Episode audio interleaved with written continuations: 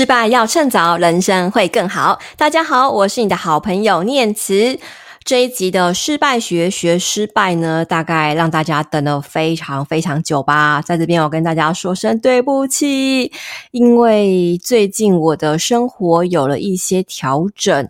就是之前有跟大家分享过，因为我的公司有个新的专案，就是要成立一个新的女性频道网站。那我是主要的 PM，所以就是这一些个月都非常非常的忙碌，在冲刺这个新网站的浏览率，还有这个网站的一些方向。所以其实我每天产制内容的时间，已经花费了非常非常多。那另外晚上回到家，原本是我自己写文章、录 Podcast 或者是邀约受访者的一个时间点，但是也因为我其实非常担心自己一直不断的在输出，但是却少了很多的输入，会让我的内容变得非常的空泛。那我不愿意造成这样的一个情况出现，所以这些日子来呢，我也很努力的希望能够真的去阅读一些。书籍，从里面去得到一些新的灵感，还有对生活有一些新的一些体会，这是我最近的生活的一些改变。可是也因为多了很多阅读的一个时间，所以变成在产制内容，我也必须要兼顾文章的产出，要阅读。其实，在生活、家庭以及工作上的平衡，的确就必须要做出一些不一样的一些比例的调配啦。所以就真的比较抱歉，这几天这几个月来，哦，其实在这个 Podcast 上面，我的确没有办法有太多的一个产出。所以呢，我一直抱着深深的歉意，觉得说当初有承诺大家要做到一百集至少，所以呢，我。最近想了一想，我要怎么样把这样的承诺继续实现？所以我就想，诶，那我是不是可以透过把这个内容缩短，不要每次一集都是大概三十分钟左右的一个时间度？那也可以透过一个比较生活化的方式，跟大家分享我最近的一些生活的一些想法，还有从中得到了一些体会，让这样的一个失败学学失败的节目能够继续下去。因为我真的非常珍惜，愿意打开手机。网站能够收听我音频的一些人，那也因为这样子，这些集的一些操作下来，我觉得我不管是在思考啊、逻辑，或者是内容的一些精进，我的确都得到了蛮多蛮多的一些进步。那也看到了大家给我一些肯定，所以为了大家，我一定会努力的，至少把一百集的这个里程碑达到的，说到。就要做到，不然我会胖十公斤啊！这个真的是非常可怕的一个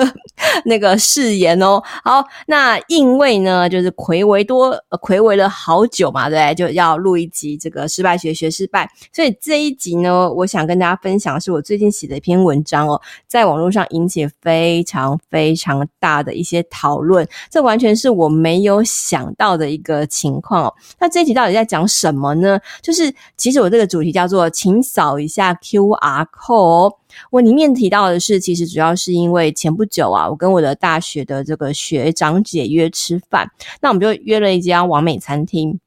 我的学长本身是一个很不喜欢扫 QR code 的人，因为他其实有一些呃偏执，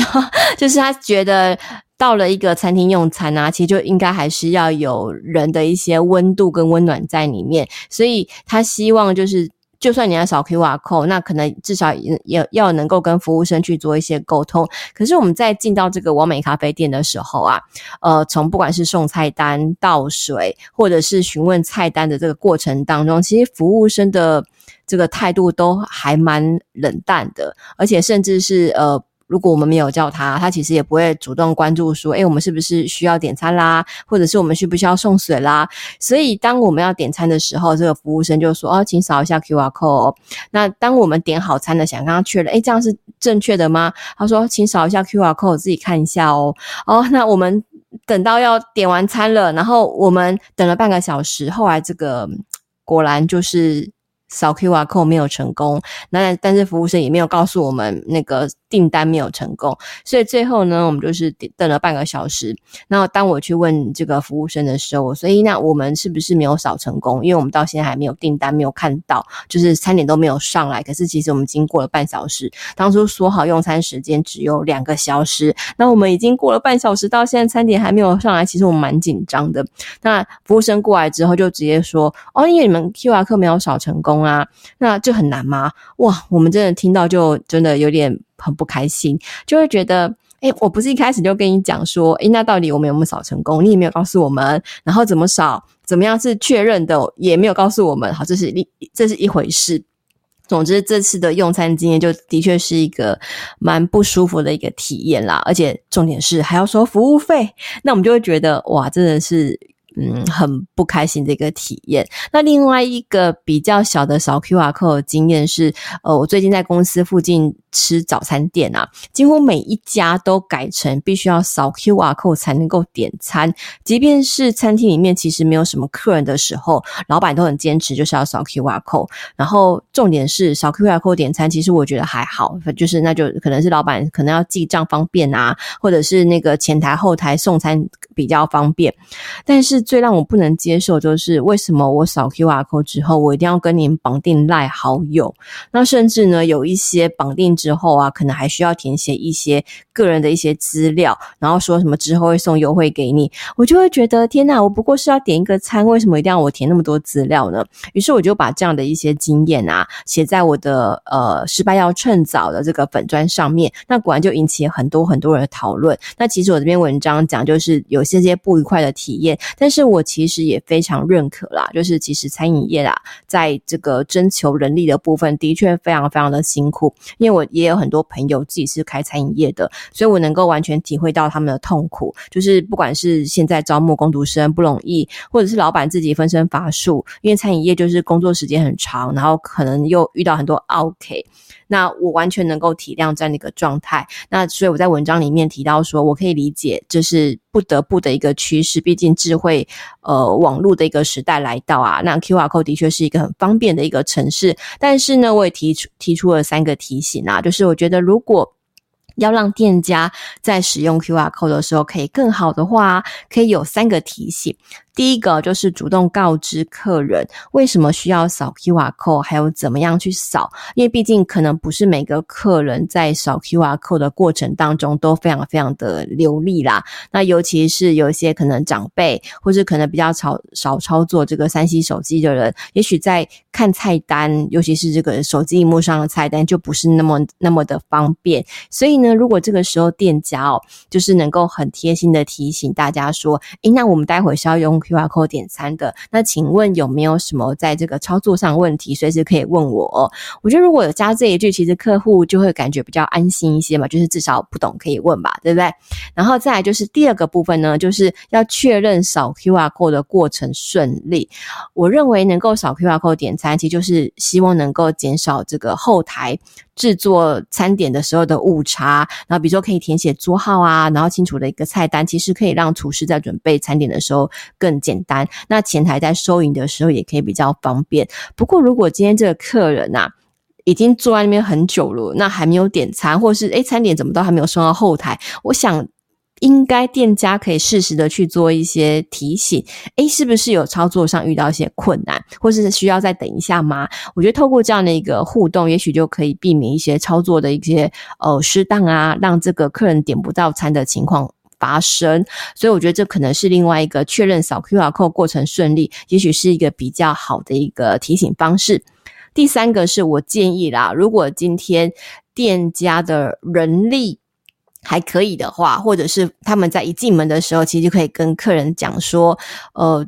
智慧系统跟人工服务可以并行来去做实施。因为其实很多消费者会担心，就是被嘲笑啊，或是呃怕自己被看不起，而不敢开口去询问。然后或者是因为操作错误完全不清楚啊，那体贴的服务生其实可以随时留意现场状况。那另外就是，如果今天点餐现场可以有。呃人工菜单，就是一般的纸本菜单和所谓的这个呃手机上的 QR code 点餐菜单都可以并行的话，我想这是一个会还蛮贴心的一个举动哦。这是我在我的文章里面提到的这三个提醒。那我其实写完之后，我也觉得说，诶，这就是我个人的感受。那我也觉得我提供了一个我觉得比较好的一个施行方式。哇，没有想到在网络上引起很大很大的讨论。当然呢，大概是有九成的人都觉得我讲的很有道道理。但是我我今天比较想讨论的，觉得很有趣的一个观察，就是这个一成的人呢，应该也没有到一成啦，就是有少数的人呐，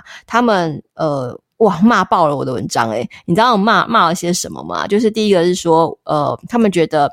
扫 QR code 就是因为服务生不想跟店、不想跟老板、不想跟顾客接触啊，那。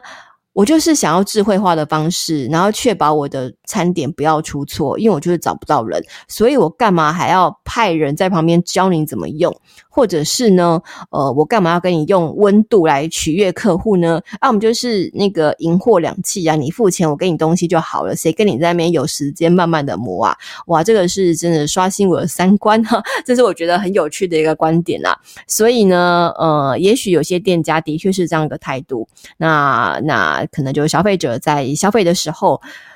也不要有太多的期待吧。嗯，就是如果今天其实我们也真就真的只是想赢货两期，其实我觉得这也是一个选择，也不是不好哦。因为大家就不会有太多的期待嘛，所以我觉得这可能是。嗯，透过不同的操作方式，其实店家已经在筛选一些客人了。我觉得这是我看到另外一个不同面向的一个观点，我也觉得哇，蛮蛮蛮有趣的哦。原来有些店家可能是因为这样的原因，就是他可能也就是不想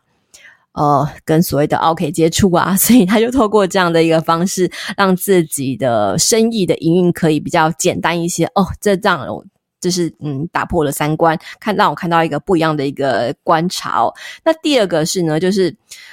嗯、我觉得这是让我们比较难过的一个观察点啊，就是会有人在下面说啊，你都有文，你都有时间写那么多文章，难怪难道你不会用 QR code 吗？哦，就是这什么时代，你还不懂得去用 QR code，你怎么活在这个世界上啊？哇，我看到这个文章也是觉得哇，真真的就是我完全能够 体会到这种被网络霸凌的一个感觉哦。但是老实说，我是没有太多被嗯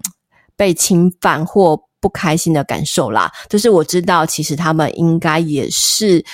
觉得这就是时代潮流嘛。但是我也真心的觉得，如果这样的一个声音反映的是社会上一派人士的看法，那也许我们是不是应该多一点点同理心呢？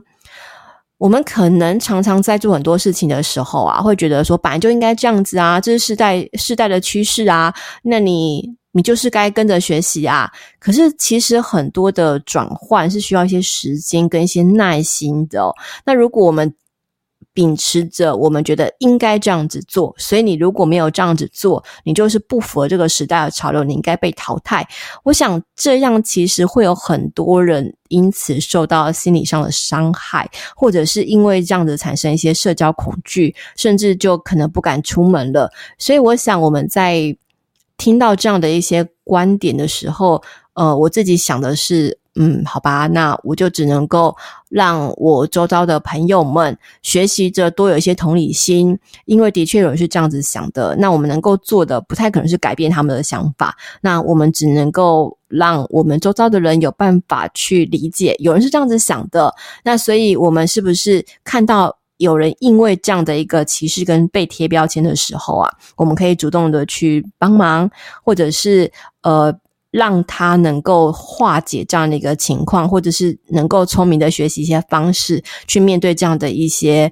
嗯被贴标签或是被误解的一些情况。我想这可能会是另外一个解方吧。那第三个，我才从这个事件里面学习到的是哦，其实虽然。九成的人几乎都是赞成我的这个提醒的，那有一成的人是不赞成的。那我也觉得很开心的一个地方是，诶，有另外一派声音是，他们觉得这篇文章是很具有商业价值的，就是他们从消费者的观点，看到了另外一派不一样的一个声音，那也看到了很多商家的一些反应，所以他们觉得这是一个还蛮好的一个教材。我没有想到啊，就是这个，清扫一下 QR code 这篇文章可以引起那么大的这个回响，然后甚至很多的媒体跑来找我说要引用这篇文章，嗯，我也觉得很有趣的一个体验，就是这样一篇文章。能够引起社会上正反两方的一个不同的体会。那虽然是同样篇文章，可大家也看到不一样的角度，看到里面不一样的一些观点。那也许因为大家的身家背景、然后学经历或者是生活体验都完全不一样，所以同一篇文章明明字都一样，没有任何改变，可大家依然会有不同的解读。所以这也让我们见证到这个社会上的确是很多元化的。嗯，一篇 QR Code 的文章可以看到那么多元化的一些嗯意见，我觉得还蛮开心的。老实说啦，就是可以得到这样的一个注释。所以，如果回归到失败学学失败，我想这篇文章会是一个失败的呃学习吗？呃，我想应该是我从里面得到了，就是即便啊有不同的意见在反击你的时候，其实你应该学习着去看，其实有更多人在认同你，或者是支持你这篇文章的一些论述。那我们何必要被这些所谓的反对的声音而去改变了我们内心真诚的一些想法，或者是想要改变这个社会上原本的这个初衷呢？这是我从里面学习到最大的一个体会。那当然，我也能够从这些反对声音里面得到一些哦，那如果未来其实我可以怎么做会更好的一些提醒。我想这是从我这篇文章里面得到最大一个体会，也是我最近觉得很有趣的一个收获，跟大家分享。那下一集的失败学学失失败呢，我一样会去分享一个我最近生活里面最有趣、最有感受的一个生活经验。那也希望大家锁定下一集的失败学学失败，我们一起下周见喽，拜拜。